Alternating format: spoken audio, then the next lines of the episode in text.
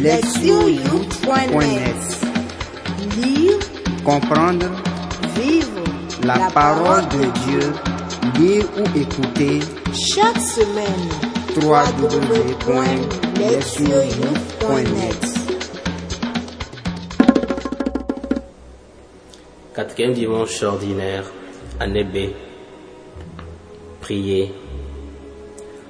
Psaume 94, versets 1 à 2, 6 à 9.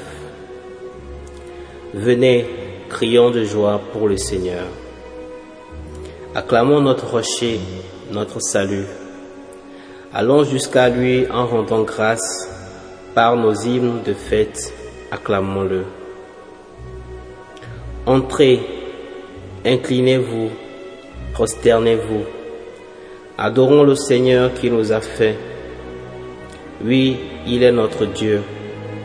Nous sommes le peuple qu'il conduit, le troupeau guidé par sa main. Aujourd'hui, écouterez-vous sa parole? Ne fermez pas votre cœur comme au désert, comme au jour de tentation et de défi où vos pères m'ont tenté et provoqué, et pourtant ils avaient vu mon exploit. Lire la parole. Première lecture. Deutéronome 18, versets 15 à 20. Moïse disait au peuple, Au milieu de vous, parmi vos frères, le Seigneur votre Dieu fera se lever un prophète comme moi, et vous l'écouterez. C'est bien ce que vous avez demandé au Seigneur votre Dieu au mont Horeb le jour de l'assemblée, quand vous disiez, Je ne veux plus entendre la voix du Seigneur mon Dieu, je ne veux plus voir cette grande flamme, je ne veux pas mourir. Et le Seigneur me dit alors, Ils ont bien fait de dire cela. Je ferai se lever au milieu de leurs frères un prophète comme toi. Je mettrai dans sa bouche mes paroles et il leur dira tout ce que je lui prescrirai. Si quelqu'un n'écoute pas les paroles que ce prophète prononcera en mon nom, moi-même je lui en demanderai compte.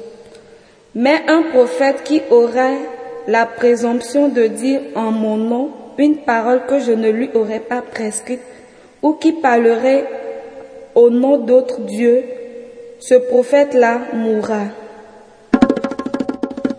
Deuxième lecture. 1 Corinthiens chapitre 7 versets 32 à 35. Frères, j'aimerais vous voir libre de tout souci. Celui qui n'est pas marié a le souci des affaires du Seigneur. Il cherche comment plaire au Seigneur. Celui qui est marié a le souci des affaires de ce monde. Il cherche comment plaire à sa femme et il se trouve divisé. La femme sans mari ou celle qui reste vierge a le souci des affaires du Seigneur afin d'être sanctifiée dans son corps et son esprit. Celle qui est mariée a le souci des affaires de ce monde. Elle cherche comment plaire à son mari. C'est dans votre intérêt que je dis cela. Ce n'est pas pour vous tendre un piège, mais pour vous proposer ce qui est bien, afin que vous soyez attachés au Seigneur sans partage. Évangile de Jésus selon Saint Marc, chapitre 1, versets 21 à 28. Jésus et ses disciples entraient à Capharnaüm. Aussitôt, le jour du sabbat, il se rendit à la synagogue et là, il enseignait. On était frappé par son enseignement, car il enseignait un homme qui a autorité et non pas comme les scribes. Or, il y avait dans leur synagogue un homme tourmenté par un esprit impur qui se mit à crier. Que nous veux-tu, Jésus de Nazareth? Es-tu venu pour nous perdre? Je sais que tu es, tu es le Saint de Dieu. Jésus l'interpella vivement. Tais-toi, sors de cet homme. L'esprit impur le fit entrer en convulsion, puis poussant un grand cri, sortit de lui. Ils furent tous frappés de stupeur et se demandaient entre eux, qu'est-ce que cela veut dire? Voilà un enseignement nouveau donné avec autorité. Il commande même aux esprits impurs et ils lui obéissent. Sa renommée se répandit aussitôt partout dans toute la région de la Galilée. Entendre la parole. Le thème. La véritable autorité. Les lectures de ce jour sont centrées sur le thème de la véritable autorité. Les paroles et les actions de Moïse, de Paul et de Jésus manifestent une autorité reçue de Dieu. Grâce à elles, ils ont pu, sans peur, transmettre sa parole et agir sans penser à eux-mêmes pour accomplir son dessein dans le monde présent. La première lecture rapporte les paroles prophétiques de Moïse, lesquelles font autorité? En tant que serviteur choisi par le Seigneur, Moïse parle au peuple, mettant en œuvre les trois caractéristiques fondamentales d'un vrai prophète ou d'une vraie prophétesse. Premièrement, Dieu choisit le prophète ou la prophétesse parmi le peuple et l'envoie vers lui.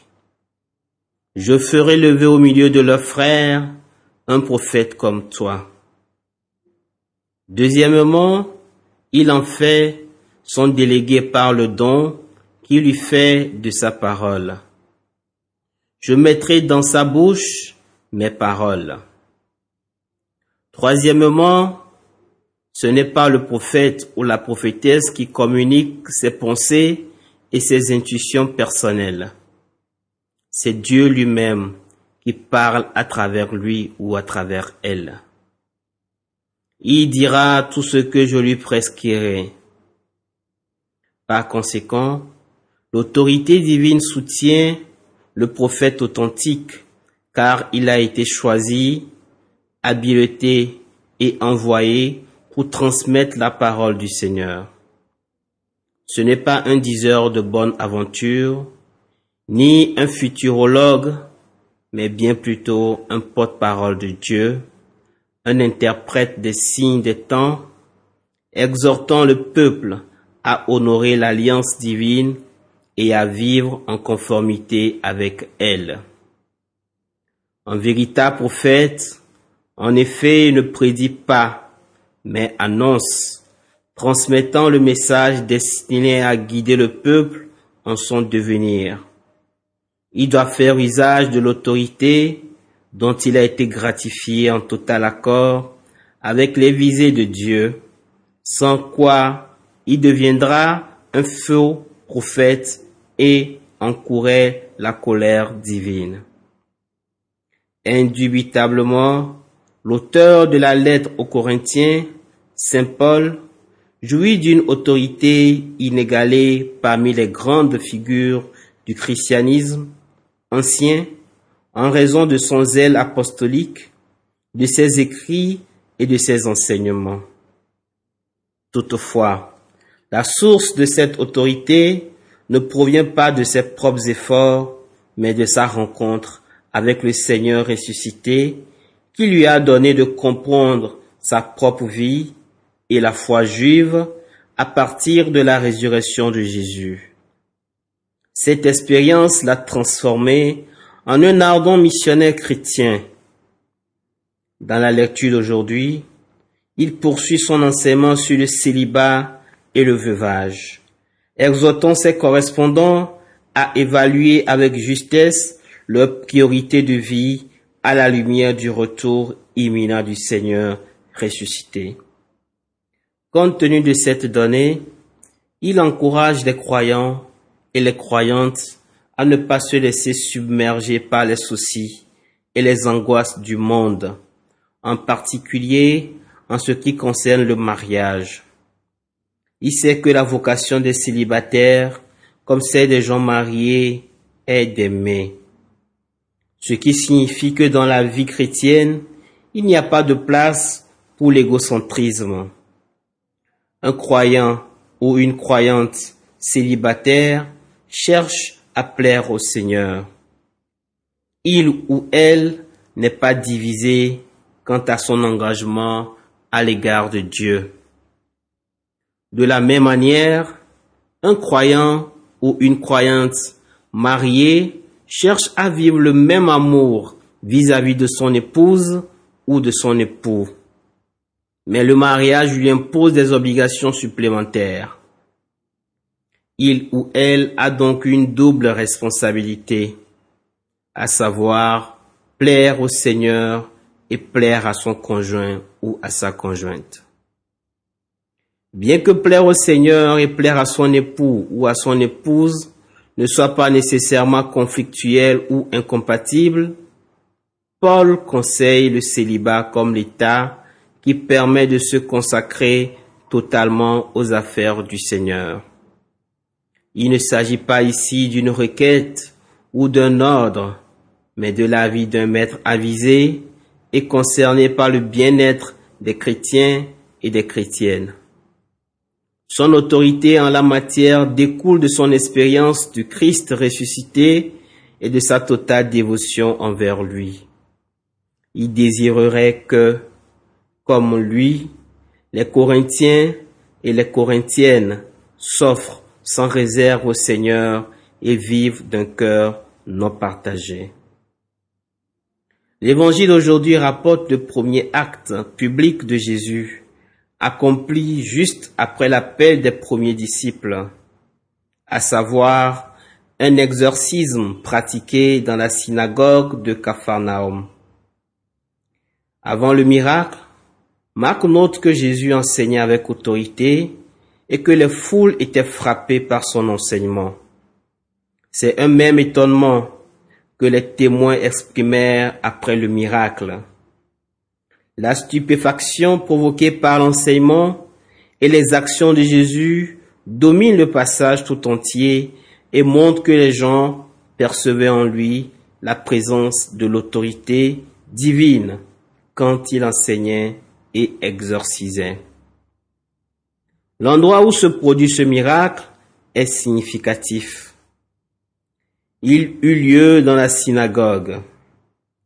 Le mot synagogue signifie tout simplement assemblée. À l'époque de Jésus, la synagogue était le lieu où la communauté juive locale se rassemblait pour lire les Écritures et les étudier, ainsi que pour les prières du sabbat.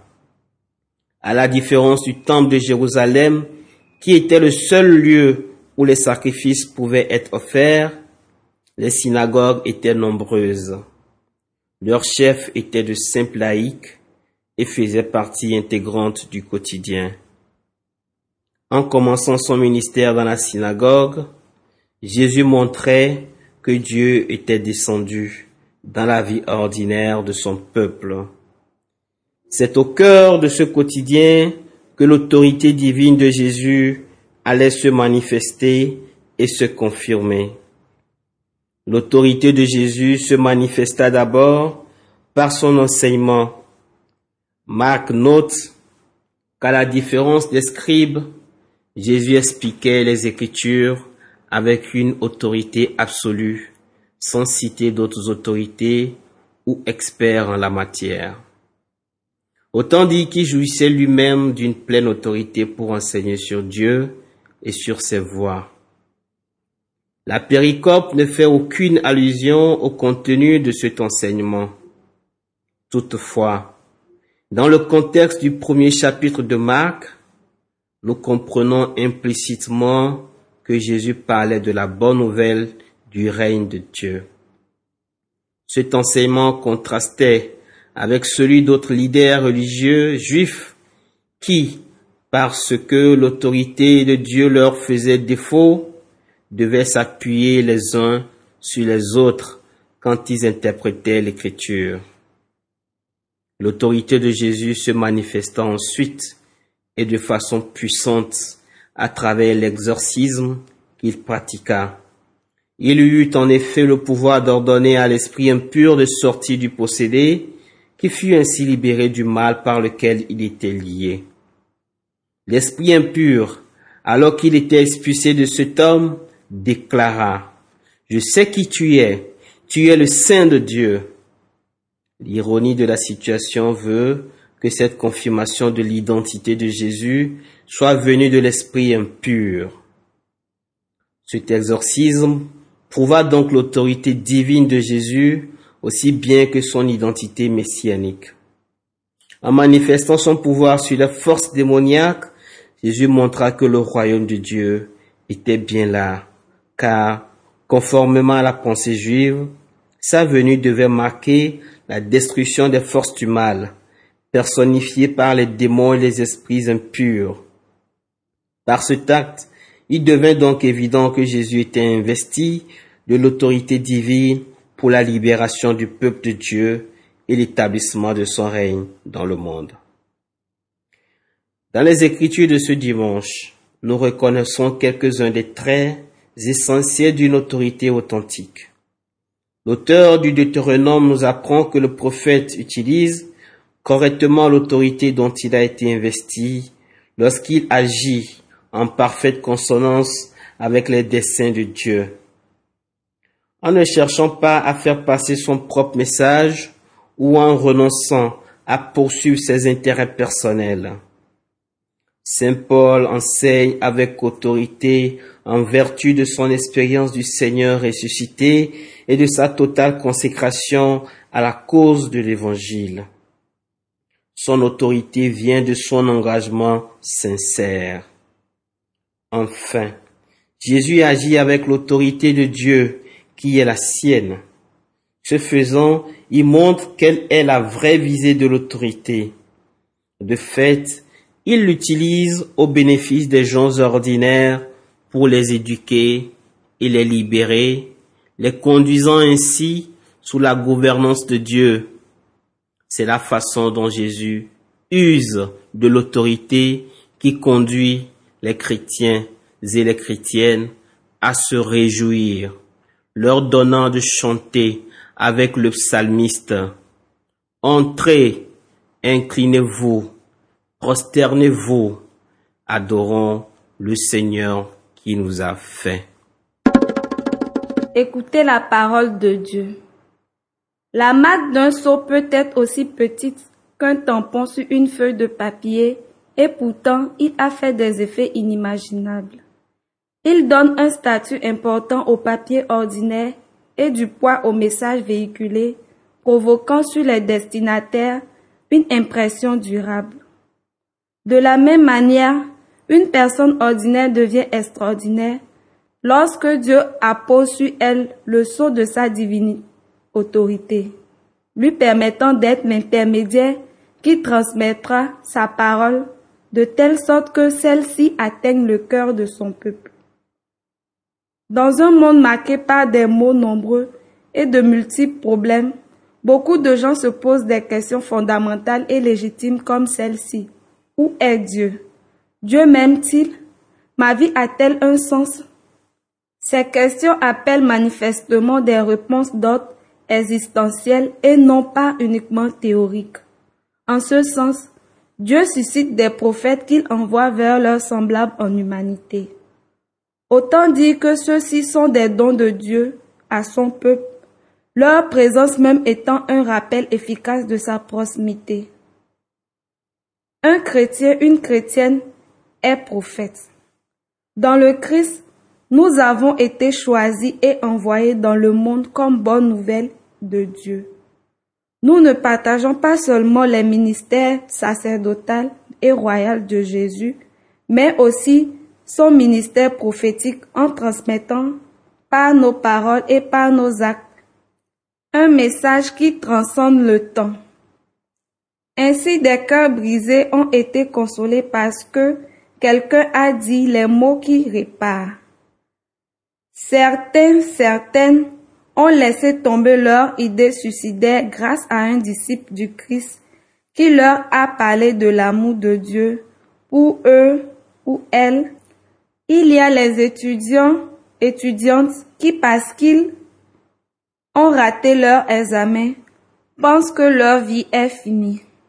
C'est alors qu'un frère ou un ami chrétien, une sœur ou une amie chrétienne leur ont dit des paroles d'espérance, ouvrant ainsi un nouvel horizon de succès dans leur existence.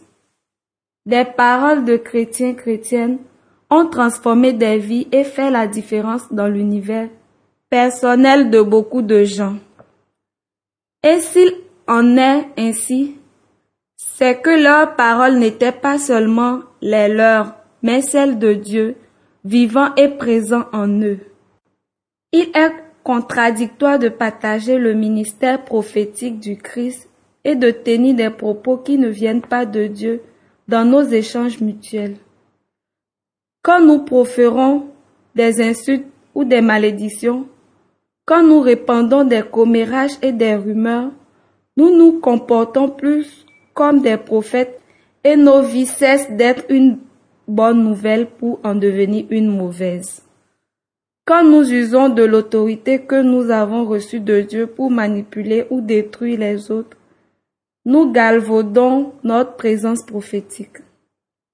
Notre ministère prophétique en tant que chrétien et chrétienne ne doit pas se limiter à ce que nous disons, mais inclure aussi ce que nous faisons, nos actions. Jésus ne s'est pas contenté de parler, il a agi positivement. Dans la synagogue, non seulement il a émis une parole puissante, mais il a aussi posé un geste puissant en pratiquant un exorcisme. De la même manière, nous avons été envoyés pour parler et agir. Dieu nous envoie dans des situations où des personnes sont retenues captives afin que nous soyons des instruments de leur libération. Ce qui implique des actions concrètes pour délivrer le peuple de Dieu de chaînes qui leur retiennent prisonniers. Lutter contre des maux tels que les trafics, l'avortement, la corruption, l'usage des drogues, les abus sexuels, etc. fait partie intégrante de notre ministère prophétique. Dieu nous a plantés en certains lieux de la terre pour une raison précise. Lorsque nous voyons que la société autour de nous est mauvaise, rappelons-nous que Dieu nous a placés là pour accomplir notre mission prophétique. Un proverbe achanti dit ceci. Lorsque tu suis le chemin de ton Père, tu apprends à marcher comme lui. Puisque nous suivons le Christ, nous sommes appelés à marcher, à parler et à nous comporter comme lui.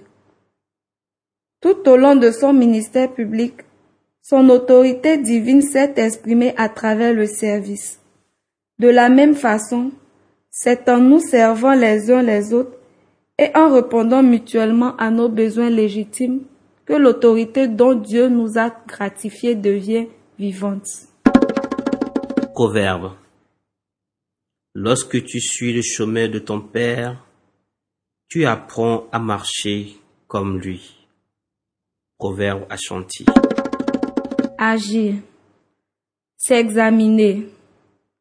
De quelle façon est-ce que j'assure une présence prophétique? Au cours de cette dernière semaine, comment ai-je marqué une différence appréciable dans la vie d'une autre personne? Dans mes rencontres de ces derniers jours, puis-je identifier une petite lumière que j'ai pu apporter à autrui? Répondre à Dieu.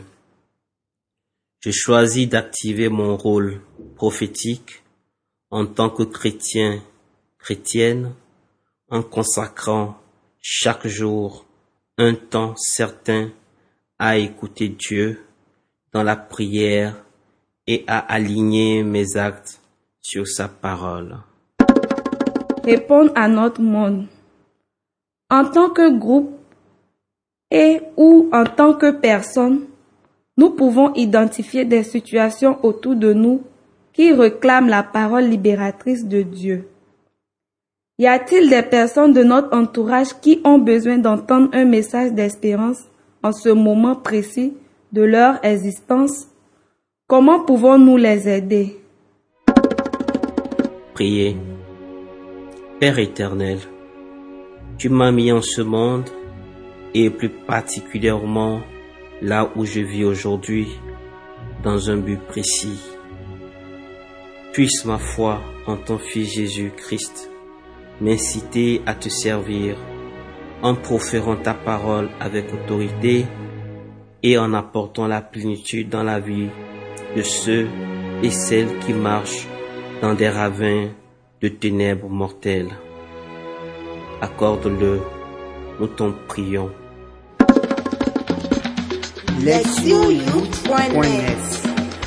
Lire, Comprendre vivre la parole de Dieu, lire ou écouter chaque semaine.